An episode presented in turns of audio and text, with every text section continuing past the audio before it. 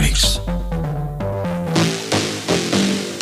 Ja, herzlich willkommen zum äh, letzten Abschnitt ähm, der DMI 2020, das erste Mal. Vielen Dank, dass ihr beide da seid. Ja, danke. Ähm, Motte und Quirin. Ähm, Erstmal gleich eine, eine, eine ganz direkte Frage. Was ist Kultur wert? Also ich habe das mal auf meine Webseite geschrieben.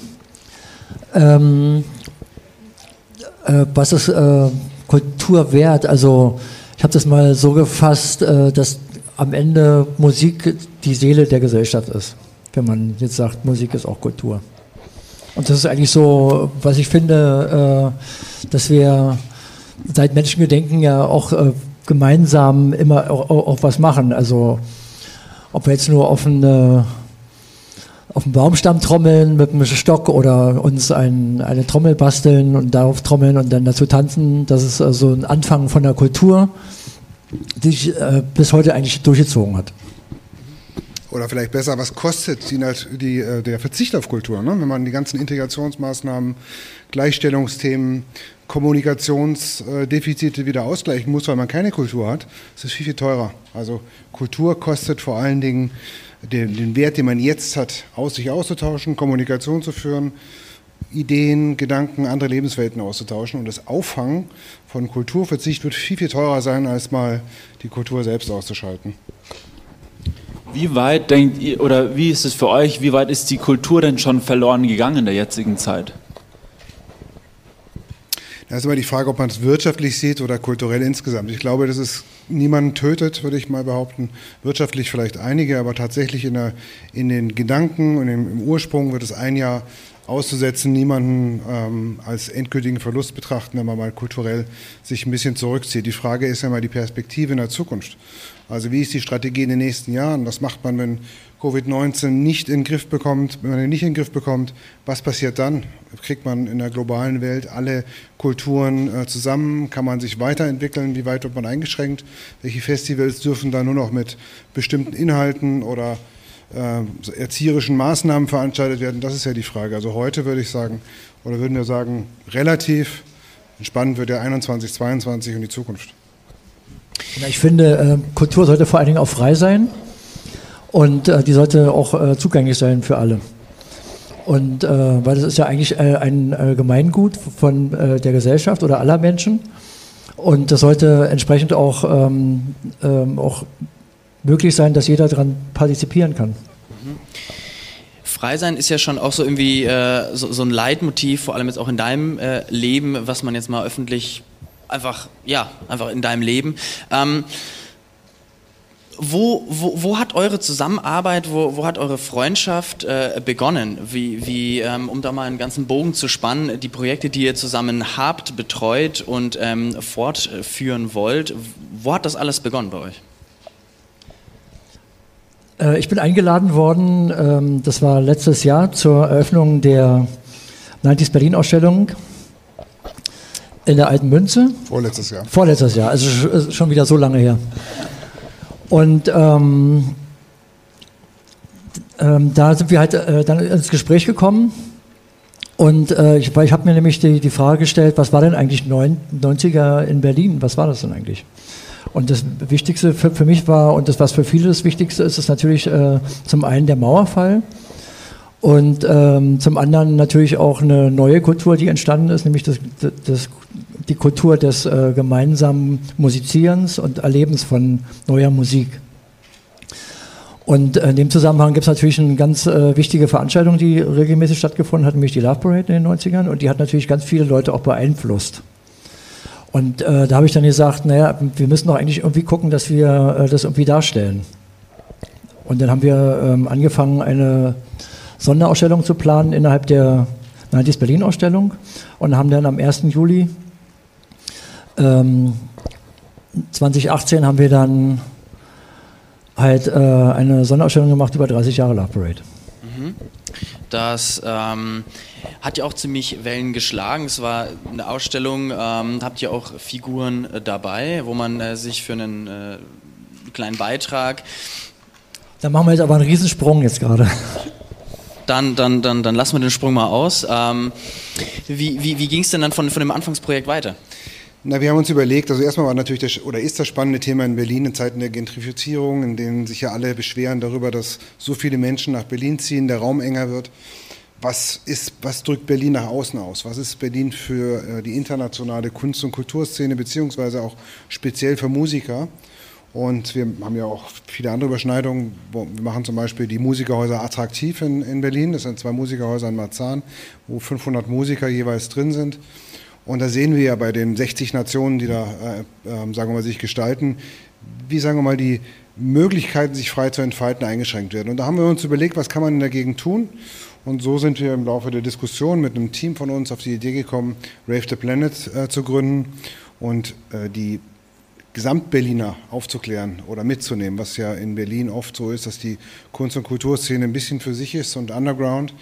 Ähm, die Berliner immer wieder in Erinnerung gerufen werden muss, dass man eben auch insgesamt in Berlin akzeptieren muss, wenn mein Club lauter ist oder wenn man als Nachbar ein bisschen äh, tolerieren muss, dass er ein Club ist beispielsweise oder, oder ähnliches. Und das war der Ansatz. Und ähm, so, so haben wir gestartet mit, äh, mit Rave the Planet. Und dann haben wir nämlich eine ähm, gemeinnützige GmbH gegründet um am Ende der Kultur, äh, die wir vertreten wollen, nämlich die elektronische Tanzmusikkultur, ein äh, neues Forum zu geben, wie zum Beispiel auch eine neue Parade, die wir machen wollen. Und die würden wir gerne, wenn alles gut geht, auch nächstes Jahr machen. Da sind die äh, Bedingungen allerdings sehr ungewiss, äh, weil keiner weiß, äh, was wird nächstes Jahr sein. Und wenn wir jetzt schon wieder sehen, was jetzt alles so ähm, äh, passiert, gerade ähm, äh, mit Corona-Maßnahmen und so weiter, dann kann man eigentlich jetzt sagen, das findet fast nicht statt. Also ich habe jetzt auch schon Gespräche geführt mit ähm, PAM-Events in Berlin und auch mit Angelo Plate, die ähm, beide auch äh, Erfahrungen haben ähm, mit äh, der Durchführung der Love Parade auch in den 90ern, weil wir da auch schon zusammengearbeitet haben. Und die haben gesagt, also im Augenblick ist es so, ähm, dass äh, ein Drittel aller freischaffenden Technikleute, die jetzt mitarbeiten könnten, sich jetzt schon umorientiert haben und einen anderen Job haben. Also da fehlen jetzt, jetzt auch schon ein Drittel aller äh, Leute, die jetzt äh, mithelfen können und die haben jetzt, äh, also die sind auch für die Zukunft dann weg. Für was setzt sich Rave the Planet konkret ein? Für was steht Rave the Planet? Also zunächst einmal wollen wir natürlich, dass insgesamt in Deutschland die Musikkultur und Techno äh, als, als, Kulturerbe anerkannt wird. Und das hat zwei Gründe. Zum einen, dass man eben auch, ähm, sagen wir mal, rechtlich in die Lage gesetzt wird, Akzeptanz zu bekommen in der Bevölkerung, bei den Behörden. Man muss ja heute wissen, Status, man eröffnet einen Club oder hier schöne Räume. Wenn man hier öffnen will, muss man natürlich alle Voraussetzungen erfüllen, Schallschutz, Brandschutz und so weiter. Die sind höher, die Auflagen. Man bekommt nicht so lange Laufzeiten. Das ist ja ein, eine Kritik, die man heute nicht nur den, als, als ähm, Clubbetreiber gegenüber Vermietern oder Land Berlin hat. Man muss ja auch eine Perspektive für fünf oder zehn Jahre haben. Wie jeder stinknormale Einzelhändler muss man auch Kultur für fünf oder zehn Jahre planen können. Und ähm, wenn man heute in Berlin oder auch sonst in, in, Deutschland einen Club eröffnen will, dann gilt man als Vergnügungsstätte. Das muss man sich mal vorstellen. Man schaut also, ob in den nächsten 500 Metern irgendein Puff oder die Spielothek ist, wird gleich eingeordnet. Und um das ein bisschen abzuschwächen, äh, haben wir uns sehr stark dafür eingesetzt, dass man eben Clubkultur und Musikkultur akzeptiert und die Vergnügungsstätte äh, nicht als Vergnügungsstätte sieht, sondern eben als, als, als Ort der Kultur, die das genauso Schutz genießen kann und auch in normalen Gewerbegebieten ist, in Mischgebieten sein kann, wo man ähm, auch abwägen muss, Denkmalschutz, Clubkultur oder Nachbarschaftsschutz und Clubkultur. Und das war der erste Ansatz. Okay, also erstmal auf ähm, im rechtlichen Bereich die Vorarbeit leisten, bevor dann am Ende auch die Umsetzung erfolgen kann. Wie geht ihr da direkt vor? Also wie, wie ist da so eure, eure Agenda oder was habt ihr auch zeitlich jetzt einfach mal geplant? In welchem Zeitabschnitt ähm, wollt ihr das sag mal, durchbringen?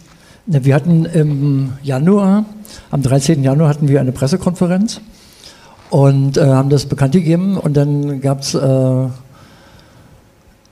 kurz danach dann auch, äh, auch durch, durch äh, zum Beispiel die Club Commission, die ja auch schon äh, sehr lange mit der Politik auch schon redet, äh, gab es dann äh, ein Gespräch im Bundestag, äh, wo man erklärt hat, was eigentlich Clubkultur ist. Weil es ist zum Beispiel so, dass viele gar nicht wissen, was da eigentlich passiert. es ist zum Beispiel so, dass das ja nicht einfach bloß eine Diskothek ist, sondern man kuriert ja dort ein Programm. Und das ist jeden Tag anders. Man lädt also Künstler ein und DJs und so weiter. Und deshalb kommen auch bestimmte Leute für bestimmte Acts dann. Und das ist halt nicht wie in einer Diskothek, wo dann einfach bloß äh, halt die Stamm-DJs spielen und irgendwas spielen, sondern es geht da um spezielle Musikrichtungen und die Leute kommen dann deswegen und so weiter und so weiter. Also das ist ein ganzer ganze Themenbereich, äh, die Problematik mit äh, Randbebauung und dann kommen die äh, äh Wohnhäuser immer näher ran und dann gibt es auch Lärmprobleme. Und dann wurde halt diskutiert, äh, wie kriegt man das, wie kriegt man das hin, um da erstmal äh, auch ein einen Fokus dafür zu kriegen, dass da also Kultur stattfindet und nicht einfach nur äh, jetzt Baurecht äh, wichtiger ist und dass man jetzt da Wohnungen baut und so weiter. Da muss man jetzt halt Wege finden, dass man dann halt eine Berechtigung und eine, Gleichberechtigung dafür bekommt, dass Kultur auch weiter existieren kann. Und äh, das ist halt äh, auch für uns wichtig und deshalb ähm, möchten wir gerne auch das immaterielle Kulturerbe für elektronische Tanzmusik äh, bei der UNESCO anmelden und, äh, und auch eine Anerkennung bekommen dafür, dass wir nachhaltig existieren können, weil halt dadurch viele Vorteile entstehen, um letztendlich die kulturelle Arbeit weiterführen zu können. Also ich glaube, es ist halt es ist zweischneidig. Einmal ist es das Image, das die Clubkultur verbessern muss. Und äh, äh, das Image, das die Clubkultur verbessern muss, also offen sein für alle, äh, äh, auch die, sagen wir mal, verschiedene Gedanken und Ideen haben. Und das andere, das zweite ist natürlich, dass wir versucht haben, also wir haben ein Team aufgebaut, ein wissenschaftliches Team. Man muss ja, wenn man Kulturerbe werden möchte, muss man schauen, dass man eben möglichst bereit mitnimmt, das heißt verschiedene Clubs mitnimmt, also Akteure, DJs, dass man sich wissenschaftliche Bibliotheken anlegt, was ist die Geschichte der, der Technokultur, was könnte es in der Zukunft sein, um die zu bewahren. Das ist ein relativ großer Aufwand, den wir mit, der, äh, mit äh, Mitarbeiterinnen aus der Uni Cottbus, die dafür spezialisiert ist, äh, besprochen haben aber auch mit der Club Commission, mit vielen anderen Teilnehmern. Und jetzt arbeiten wir gerade an dem Antragsformular. Das heißt, man muss eine ganze Menge wissenschaftliche Substanzarbeit leisten. Das machen wir schon seit einem guten Jahr. Und ähm, dann muss man vorlegen und hoffen, dass man Kulturerbe oder dass der Senat in Berlin es akzeptiert. Und dann geht es halt nach Deutschland und irgendwann wird man dann, wenn man viel, viel Glück hat, auch entsprechend ausgewählt. Wie weit würdet ihr ähm, euch einschätzen, also euer Ziel, wie, an welchem Standpunkt seid ihr gerade im Moment? Mit eurem Projekt Rave the Planet? Zum, äh, zur Frage der, der innerstädtischen, des innerstädtischen Festivals oder zur Weltkultur? Zur Weltkultur, sorry. Zur Weltkultur ja. würde ich sagen, wir sind jetzt bei 60 Prozent. Also die, die Formalarbeiten sind 60 Prozent fortgeschritten. Jetzt geht es darum, dass man möglichst viel in der Clubkultur mitnimmt. Und das ist ein hartes Stück Arbeit, weil ja viele, sagen wir mal, sich momentan orientierungslos mhm. ähm, schauen, wie sie überleben, teilweise neu ausrichten, möglichst auch, also bei ganz vielen Clubs ist es so, die wollen ja eher im Hintergrund bleiben und nicht nach vorne treten. Das sammeln wir gerade ein. Künstler sammeln wir ein, das ist auch international ganz spannend. Es geht bis nach China, wie wir jetzt letzte Woche erfahren haben, dass sie noch die 90er Jahre kennen. Also es ist ja ein wirkliches äh, Kulturgut und Berlin verbindet man eben mit, mit Techno sehr viel. Also wer uns gerne äh, unterstützen möchte in der Arbeit, und das ist auch eine Bedingung dafür, dass wir das, äh, den, den Antrag stellen können, wir brauchen ganz viele Unterstützer, die wirklich auch schriftlich äh, das äh, schreiben, dass das Anliegen von Race the Planet unterstützt wird, von Einzelpersonen, von Agenturen, von Veranstaltern, von Clubs und so weiter. Und äh, wer sich äh, da gerne ähm, ähm, ähm, das auch unterstützen möchte, kann gerne über www.ravestheplanet.com Kontakt mit uns aufnehmen. Ansonsten äh, haben wir auch einen ganz guten Verteiler, wo wir das auch rumschicken. Was wird passieren, wenn das Weltkulturerbe bewilligt? Kann man sagen, wenn das bewilligt wird, was, was wird dann, es geht ja dann auch im, im Endeffekt um, um, Fördergelder, die dafür, ähm, äh, ja, die Rave the Planet bekommt, was, was wird damit passieren, welche, welche konkreten Actions ähm, folgen darauf? Das gibt, also es gibt unterschiedliche Varianten. Das Wichtigste, was, was, man wissen muss, ist natürlich, dass man das, die Arbeit fortsetzt. Das heißt, ein Kulturerbe aufrechtzuerhalten, heißt es öffentlich zugänglich zu machen, dass man auch Bildungsveranstaltungen anbietet, dass man Plattformen äh, bietet für viele Künstler, sich auch selber zu verbreiten und die Kultur nachhaltig ähm, darstellt, also auch die Historie vorhält welche DJs gab es mal zum Beispiel, welche Clubs gab es mal, was sind die unterschiedlichen Musikrichtungen, ähm, wie wird eine, äh, eine Clubveranstaltung, wie richtet sie sich aus, was, welche Funktion hat zum Beispiel das Publikum, wie im Theater und ähnliches.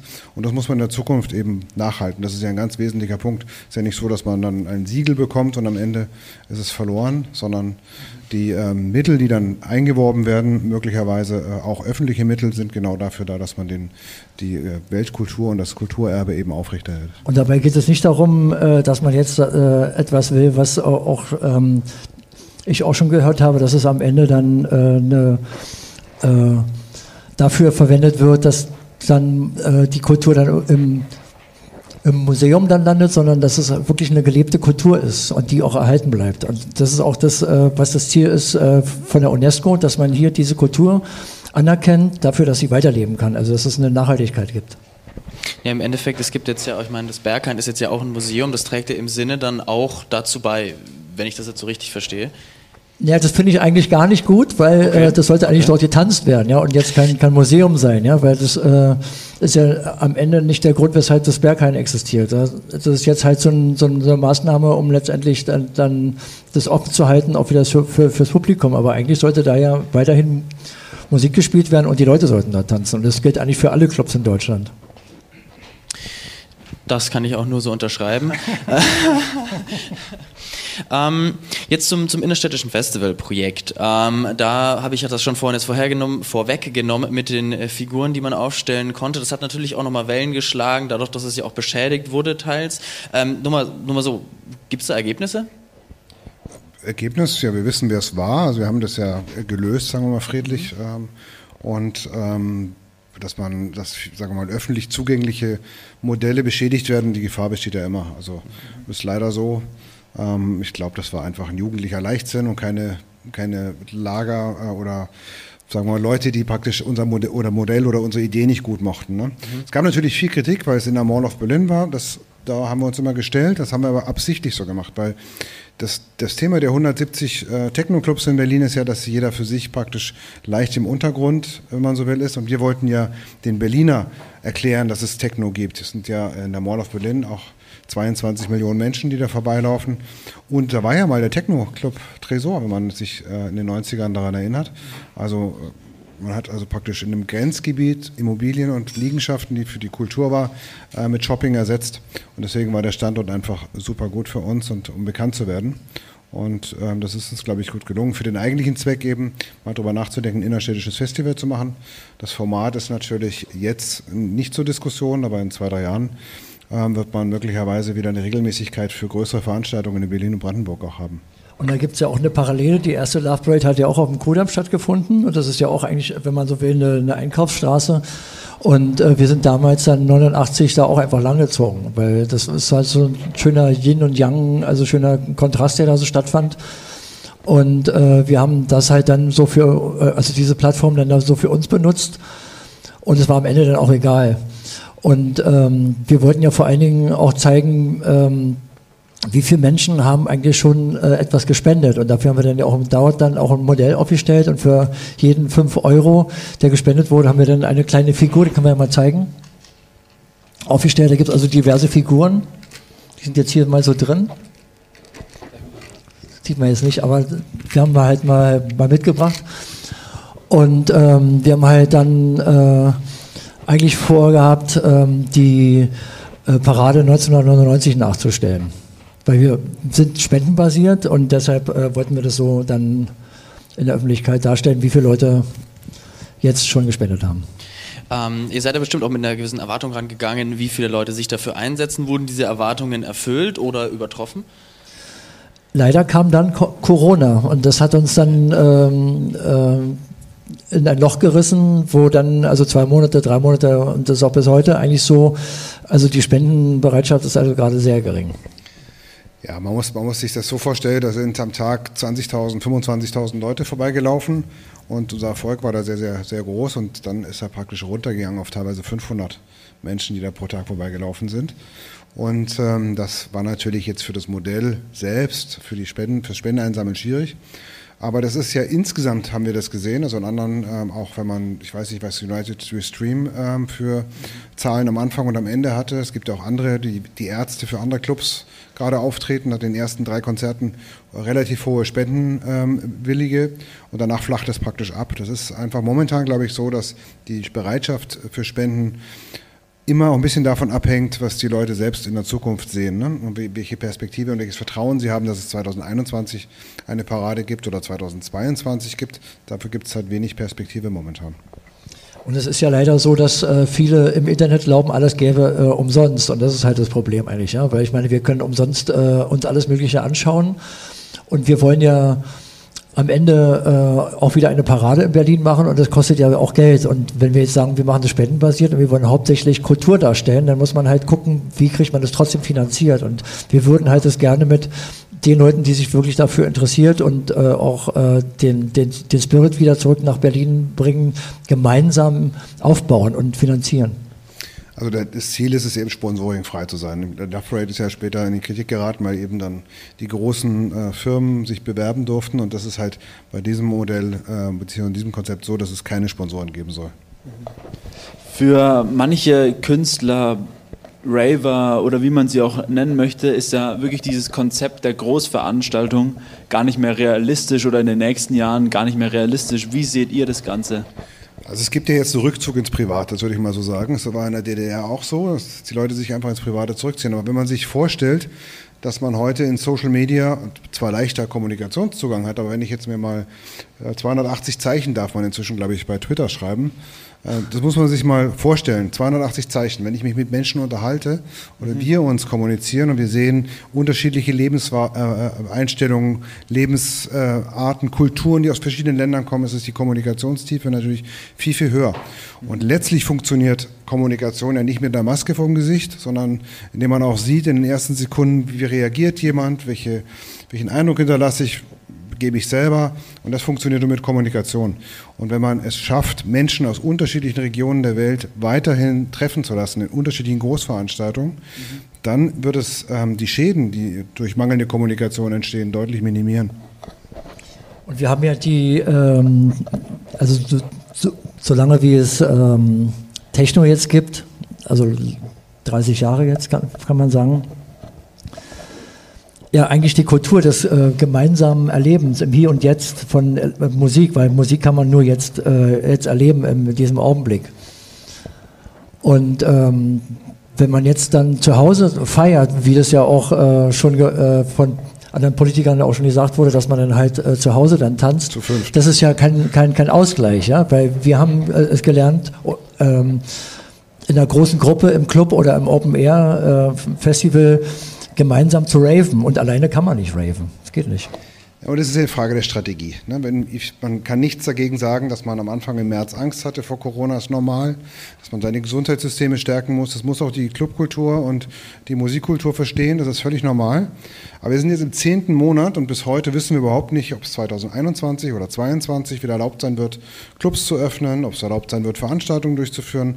Man muss sich das mal vorstellen, es gibt in, nur in Deutschland von allen Großveranstaltungen zusammengenommen 423 Millionen Menschen, die sich treffen pro Jahr. Und wenn man dann auf die Idee kommt, mit irgendwelchen Tests für 5 Euro das zuzulassen, das kostet 2 Milliarden Euro. Was man dafür für die Kulturszene ausgeben kann oder für das Gesundheitssystem ist enorm. Das heißt, was man von der Politik erwarten können muss heute, ist ja, dass man gesagt bekommt, ab wann, unter welchen Voraussetzungen man wieder ähm, leben darf. Und das fehlt momentan. Und man muss natürlich sich auch mit der, offen mit der Sache beschäftigen, was ist denn, wenn jetzt kein Impfstoff entwickelt wird oder der Impfstoff nur teilweise wirkt. Dann muss man ja trotzdem weitermachen. Man lebt ja nicht äh, unter, äh, über Social Media in seinen eigenen vier Wänden. Das ist ja keine Zukunft. Wenn man jetzt, ähm, das haben wir jetzt auch immer häufiger gehört, jetzt die Clubszene, die, die elektronische Musikszene oder generell die Musik- und Künstlerszene hat im Vergleich wie jetzt Autolobby keine direkte Lobby. Ähm, ist, der, ist Rave the Planet, das UNESCO-Weltkulturerbe, Bewerbung, da so ein Schritt auch in diese Richtung, dass man sagt, man hat so ein gewisses, ähm, ja, so, so, ein Statement, ich will nicht, will nicht sagen Siegel, dass man sagt, okay, man united sich, man, man schließt sich zusammen auch zu einer, zu einer Vereinigung und das ist so ein bisschen der Grundstein dafür, ähm, da zusammen auch ähm, ja, in der Politik mehr Einfluss zu haben. Na, es gibt ja, in Berlin gibt es ja ähm, die äh, Club Commission, die ja eigentlich eine Lobby ist. Und dann äh, haben sich ja viele andere Städte jetzt ja auch dann zusammengeschlossen.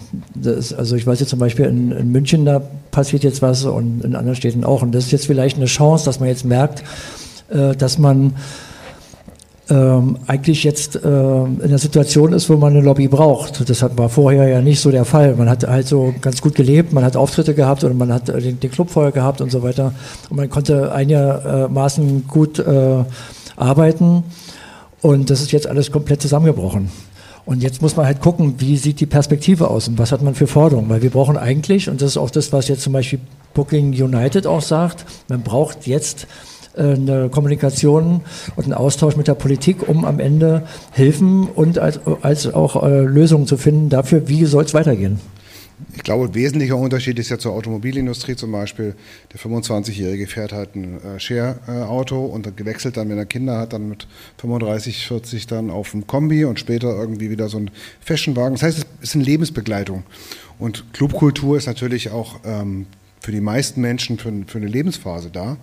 Das ist ja eine große Schwäche. Das heißt, es bricht ja irgendwann ab, wenn man 35, 40 wird, ist man ja nicht mehr der Lobbyist, der sich für die Clubkultur einsetzt oder ständig besucht.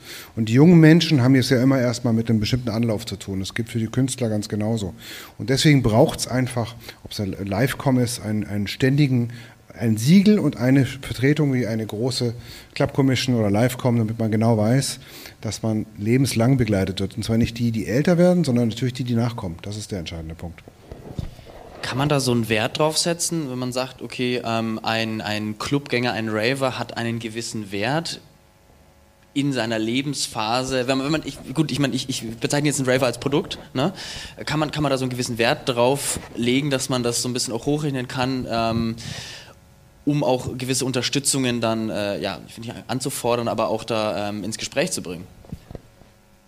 Also ich denke ja, äh, dass äh, jeder Mensch, egal was er ist, ist er ja wertvoll, weil das ist ein Mensch. Ja? Also da muss man äh, auch dann ähm, entsprechend mit umgehen. Also wenn, wenn ein Mensch nicht wertvoll ist, dann macht man eine andere Politik und wenn man den Mensch an sich als wertvoll sieht, auch wieder eine bessere Politik dann, ja, weil man ist dann mensch, menschlich orientiert.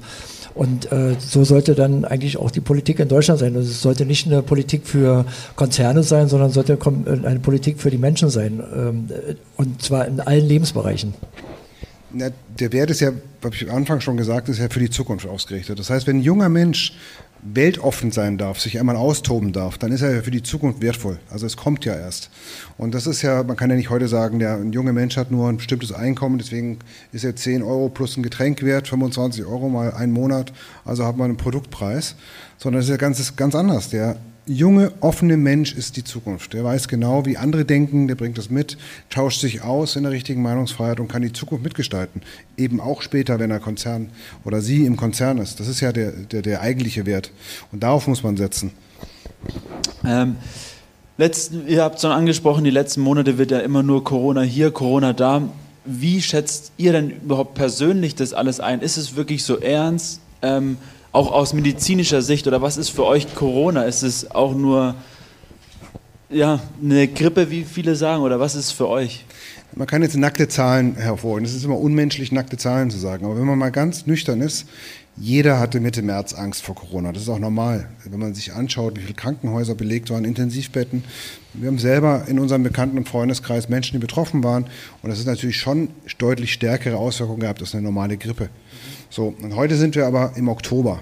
Das heißt, wenn man sich heute die Schreckenszahlen anhört, 7000 Neuinfizierte pro Tag, aber sich gleichzeitig anschaut, wie viel tatsächlich in Intensivbehandlung sind oder noch heute traurigerweise sterben, muss es ja so sein, im Vergleich zum März, wenn man die Zahlen ganz nackt vergleicht, entweder ist das Corona deutlich schwächer geworden oder wir haben im März eben zehnmal mehr tatsächlich Infizierte gehabt. Und die Aufgabe der Politik ist ja nicht Angst zu verbreiten, sondern mit dem Problem umzugehen, das uns auch noch eine Weile begleiten wird. Das heißt, man muss die Gesundheitssysteme stärken, man muss Personal einstellen und natürlich ist gibt viele andere Viren wie Tuberkulose, HIV. Für jedes hat man ähm, auch eine Lösung gefunden. Und so wird man es auch für Covid-19 finden müssen. Aber auf Dauer alle Menschen einzusperren, Vielleicht ist ja auch ein Umdenken erforderlich, dass man die, die gefährdet sind, erstmal schützt und die anderen relativ frei leben lässt. Das ist ähm, auf gar keinen Fall so, dass uns ein Virus ähm, jahrelang bestimmen kann. Und es ist ja auch nicht das Virus, das den Menschen bestimmt, sondern es sind die Menschen in der Politik, die möglicherweise weniger persönliche Verantwortung haben als diejenigen, die tatsächlich Mitarbeiterinnen und Mitarbeiter haben oder Ideen entwickeln müssen, die selber überhaupt null persönliche Verantwortung haben, mal überlegen müssten, ob ihre Maßnahmen die richtigen sind. Und ich persönlich fühle mich äh, höchst eingeschränkt in meiner Freiheit. In eurem Mission Statement habt ihr, der allerletzte Satz ist, ähm, um das nochmal genau zu zitieren, unser Ziel ist Weltfrieden. Ist das das Ziel? Also das ist ähm, angelehnt an äh, die Urversion, Urvision äh, der Love Parade äh, 1989. Weil ich habe damals, ähm, äh, oder wir haben damals schon aufs Plakat drauf geschrieben, This Year and Forever. Weil ähm, wenn man die, die Idee war, wenn man jetzt äh, die Love Parade jedes Jahr wiederholt, werden andere inspiriert. Und es war dann 1992 direkt die Street Parade in äh, Zürich, die dann ähm, auch ähm, bis heute existiert und die auch anerkannt wurde in äh, Zürich, im Kanton Zürich als äh, gelebte Kultur Techno. Das ist auch ein Beispiel dafür, dass äh, immaterielles Kulturerbe für elektronische Tanzmusikkultur auch äh, anerkannt werden kann. Und es sind ja auch andere äh, immaterielle Kulturgüter anerkannt. Also das muss auch möglich sein, dass wir eine eigene Kultur neu entwickeln und die kriegt dann auch ihre äh, entsprechende Wertung auch durch die UNESCO. Ähm, äh, ist, das, ist das wichtig, dass wir ähm, die Möglichkeit haben, das, das weiterzuführen. Jetzt habe ich den Faden verloren. Also, wenn man sich einfach mal anschaut, ihr wart ja bestimmt auch schon mal 100 Mal in Clubs und sich anschaut, weil da ist man im Dunkeln, kann sich mit jedem austauschen, egal welches Geschlecht, sexuelle Orientierung, Religion, Hautfarbe und äh, sonstiges. Und das ist natürlich eine Basis für Weltfrieden. Wenn ich mich natürlich einigle irgendwo in meinem Apartment und meine 280 Twitter-Zeichen lese, ob es von einem Trump ist oder sonst jemandem, dann äh, entwickle ich so ein bisschen meins und deins. Und das ist ja die Grundlage der Kultur. Das ist für viele andere Kulturen selbstverständlich auch so. Aber der Beginn ist der Austausch zwischen Menschen und das fördert selbstverständlich auch den Weltfrieden und ähm, offene, offene Gesellschaft. Ja, wir hatten ja in den 90ern äh, diverse Paraden auch in anderen Ländern, wie zum Beispiel in San Francisco, Mexiko, Wien und äh, Israel, in Tel Aviv. Und das war so ein Anfang davon, dass sich äh, quasi dieser Rave auch äh, dann quasi im, auf dem ganzen Planeten äh, weiterentwickeln und auch äh, äh, stattfinden könnte. Und ähm, das war eigentlich so die Vision, irgendwann wird es vielleicht so sein. Und dass dann irgendwann alle Menschen auf diesen Paraden tanzen und dann feststellen könnten, dass äh, wir doch alle Menschen sind und zu einer gleichen Familie gehören. Und dass dadurch einfach dann Weltfrieden entsteht. Das ist natürlich äh, eine. Und das ist eigentlich, eigentlich die Vision, die dahinter mhm. steckt. Und es ist ja auch so, äh, am Ende, äh, wenn ich mir anschaue, elektronische Tanzmusikkultur, die ist ja auch offen für jeden. Jeder kann da teilnehmen. Ja? Also du magst die Musik, bist du willkommen. Und dann sei wie du willst. Ja? Du kannst tanzen, wie du willst, du kannst dich anziehen, wie du willst. Da wird nicht drüber geurteilt. Du kannst, äh, und es ist ja auch so, die äh, Urtexte, die gehen ja auch in die Richtung, da spielt die Hautfarbe keine Rolle, die Religion spielt keine Rolle. Wenn dich äh, der Groove packt, Bitte sehr, dann let's go. ähm, ist natürlich ein sehr optimistisches Ziel auf jeden Fall und dafür bedarf es natürlich auch Aufmerksamkeit. Ähm, wie generiert ihr Aufmerksamkeit für euer Projekt auf Love the Planet wird auch passen, Rave the Planet, ähm, weil ihr meintet ja vorhin schon, ähm, es schlägt Wellen bis nach China. Wie, wie kommt das nach China? Also wir sind natürlich sehr, sehr ähm, versucht, viel im Social-Media-Bereich zu tun. Äh, Kommunikation ist ja auch da in der Geschwindigkeit äh, ganz gut. Wir machen ja viele, viele Instant Raves. Wir sind jetzt, glaube ich, bei, ähm, ich weiß gar nicht, wie viele Künstler wir haben, 60 oder 70 Künstler, die wir live ähm, produzieren. Das machen wir auch immer Jetzt nächste Woche spielen wir wieder drei Künstler aus unterschiedlichen Kategorien, unterschiedlichen äh, Nationen. Wir hatten jetzt das Global Instant Rave aus verschiedenen Ländern, DJs, die sich zeigen und so äh, stehen und dann auch wiederum ihre, und, äh, ihre Reichweite äh, mitnutzen. Das ist so, wo wir versuchen, uns bekannt zu machen. Das ist natürlich ein Stück Arbeit und ein organisches Wachsen. Ähm, dauert ein bisschen, aber ähm, so versuchen wir es. Und wir unterstützen, wir haben finanziell unterstützt, Zug der Liebe beispielsweise. Also wir versuchen auch andere zu unterstützen und ähm, uns entsprechend mit Geduld auszustatten. Das ist halt ein Prozess. Genau, also wir äh, haben am Anfang immer samstags gestreamt und wir machen das jetzt freitags. Es geht so immer um 17.30 Uhr los bis um 21 Uhr. Das sind jeweils immer drei Künstler. Wir haben äh, dann äh, irgendwann festgestellt, naja, jetzt äh, sind wir mehr oder weniger äh, immer nur in Berlin gewesen, haben dann auch deutschlandweit eingeladen.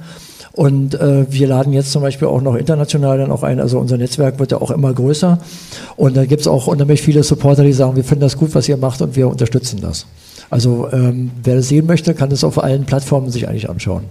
Okay, und nur um das Konzept von Instant Rave nochmal äh, zu umfassen, da, damit sind die Livestreams gemeint oder ist damit äh, noch ja, ist das denn damit die Livestreams Ja, das ist eigentlich so die, die Anfangsidee war eigentlich die, äh, auch in der Mall äh, of Berlin am Ende Live-Musik zu spielen, dass man dort halt auch äh, auf das Modell auch aufmerksam macht und auch okay. die Leute dafür gewinnt, dass sie äh, 5 Euro spenden, Minimum oder auch mehr, um am Ende das Projekt zu unterstützen für alle unsere Tätigkeiten. Also es war eigentlich ganz lustig. Wir haben angefangen, natürlich, wenn jemand ein Modell hat, dann weiß natürlich derjenige sich oder diejenige, die sich für Techno nicht interessiert, überhaupt gar nicht, was es ist. Dann haben wir angefangen, Musik, Hintergrundmusik spielen zu können können.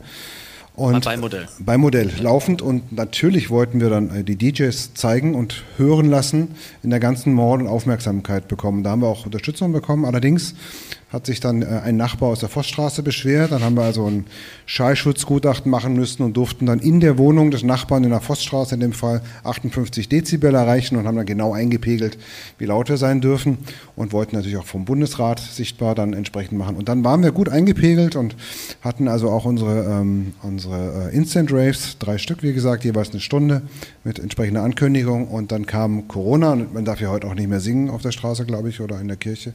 Das gilt dafür ja auch. Nichts öffentliches, ähm, sagen wir mal, Anziehungspakete schaffen, die dann mehr als fünf Leute warten lassen und so weiter. Und deswegen war das dann, oder ist es jetzt immer ähm, in, in einem Container gewesen, beziehungsweise auf dem Container vom Bundesrat und jetzt machen wir das äh, vor der, mit Blickwinkel Siegessäule. Wir haben jetzt die ganze Zeit von euren Projekten gesprochen und ihr habt viel erzählt. Was sind denn eure Rollen in diesen Projekten? Also ich bin Geschäftsführer, genauso wie Quirin und wir beide arbeiten ehrenamtlich und wir kümmern uns um alles. Also äh, Morte ist natürlich zuständig für den Inhalt. Ne? Also als, als äh, erfahrener äh, DJ und äh, außerdem natürlich auch mit den Großveranstaltungen, die er jahrelang äh, begleitet hat, dann ist es sein, sein Herrschaftsgebiet und ich kümmere mich um die ganz langweiligen Sachen. Wie passt man auf die rechtlichen Sachen auf? Wie finanziert man das? Wie finanziert man äh, Projekte vor und ähm, guckt, dass das organisatorische funktioniert. Genau, man muss nämlich was losmachen, um Moos zu machen und man muss natürlich auch Moos machen, um was loszumachen. Mhm. Modde, du hast vorhin von Freiheit gesprochen. Was bedeutet für euch Freiheit? Freiheit ist mein Leben. Ganz einfach. Das ist einfach, also ich äh, lebe zwar in dieser Gesellschaft, aber ich bin für, für mich bin ich frei und äh, das, äh, das akzeptiere ich auch jedem anderen äh, gegenüber. Ja? Also ähm, jeder ist frei und meine Freiheit hört da auf, wo deine anfängt. Das ist so für mich was äh, Freies und wir sind, ähm, also ich ich will es mal anders sagen, ich finde, ähm, alles, was mit Kultur zu tun hat, also ob man jetzt nur äh, eine Meinung hat oder äh, Musiker ist, das sollte frei sein. Mhm. Okay. Ich glaube, der wesentliche Punkt Freiheit ist, jeder versteht es natürlich anders, aber dass man machen kann, was man will, wann man will und nicht eingeschränkt wird. Und das ist ja das große Thema und wird das große Thema in diesem Jahrzehnt, glaube ich. Mhm. Chancengleichheit. Viele reden ja immer über Chancengleichheit, indem man Wortwahl oder äh, Worte praktisch ähm, richtig formulieren muss, aber in Wirklichkeit geht es ja um Inhalte. Das heißt, es muss jeder Mensch, wenn er geboren wird, die gleiche Chance kriegen. Und das, das ist die Gemeinwohlaufgabe unseres Staates. Und wenn das mal erreicht, das ist Freiheit. Dass man geboren wird und sagt, er hat eine Neigung zu, zu Musik oder man hat bestimmte Fähigkeiten als Pilot oder was auch immer. Und ähm, solange man andere Menschen nicht beeinträchtigt, soll man das tun können und die Möglichkeiten muss man bekommen und das ist Freiheit. Und das ist ja auch ein Geburtsrecht und da steht auch alles in der Allgemeinen Erklärung der Menschenrechte. Und äh, das kann man doch im Internet nachlesen. Das finde ich ist äh, eigentlich ein, ein, sehr, sehr gutes äh, abschließendes Wort. Jetzt habe ich äh, aber noch die Befürchtung, dass vielleicht auch jemand Fragen haben könnte. Ist dem, da, ist dem so? Hm. Vielleicht bei den Zuschauern im Internet? Achso, wir. Ja, nee, das ist, wir, wir, wir, sind da nicht live. Äh, wir machen das, äh, wir schneiden das am Ende zusammen. Und ähm, habt ihr noch ein paar abschließende Worte? Ja, also jeder, der zuhört, jeder, der von euch auch insgesamt oh, Initiativen wie die heutige macht, weiter so machen. Da muss man muss drüber reden, man muss gemeinschaftlich Lösungen finden und dann wird man auch jede Krise dieser Welt überwinden. Und ähm, still in der Ecke sitzen, das ist nicht der richtige Weg und abwarten, was andere tun. Selber aktiv werden und sich Menschen suchen, die mit einem aktiv werden, das ist, glaube ich, das, das Wichtige. Weil äh, ein Künstler steckt in jedem. Ja? Das hat ja der, äh, Herr Beuys ja auch schon gesagt und äh, der gleichen Meinung bin ich auch, weil wer will darüber urteilen, was gut oder was schlecht ist? Ja, wenn ich jetzt Musik mache. Wenn ich jetzt äh, nicht Klavier spielen kann, kann ich aber immer noch improvisieren. Und dann bin ich schon ein Künstler, weil ich dann äh, aktiver äh, äh, Musiker bin in dem Augenblick. Ja? Und äh, das ist etwas, was äh, eigentlich jeder kann. Also oder ob er malen will oder schreiben will oder Filme machen will oder sonst irgendwas machen will. Es gibt so viele Möglichkeiten und jeder hat ein äh, Potenzial, sich auszudrücken, weil es ist auch etwas, was das Gehirn auch will oder was der Geist auch will. Ja? Der will sich eigentlich auch durch das Sprechen ausdrücken.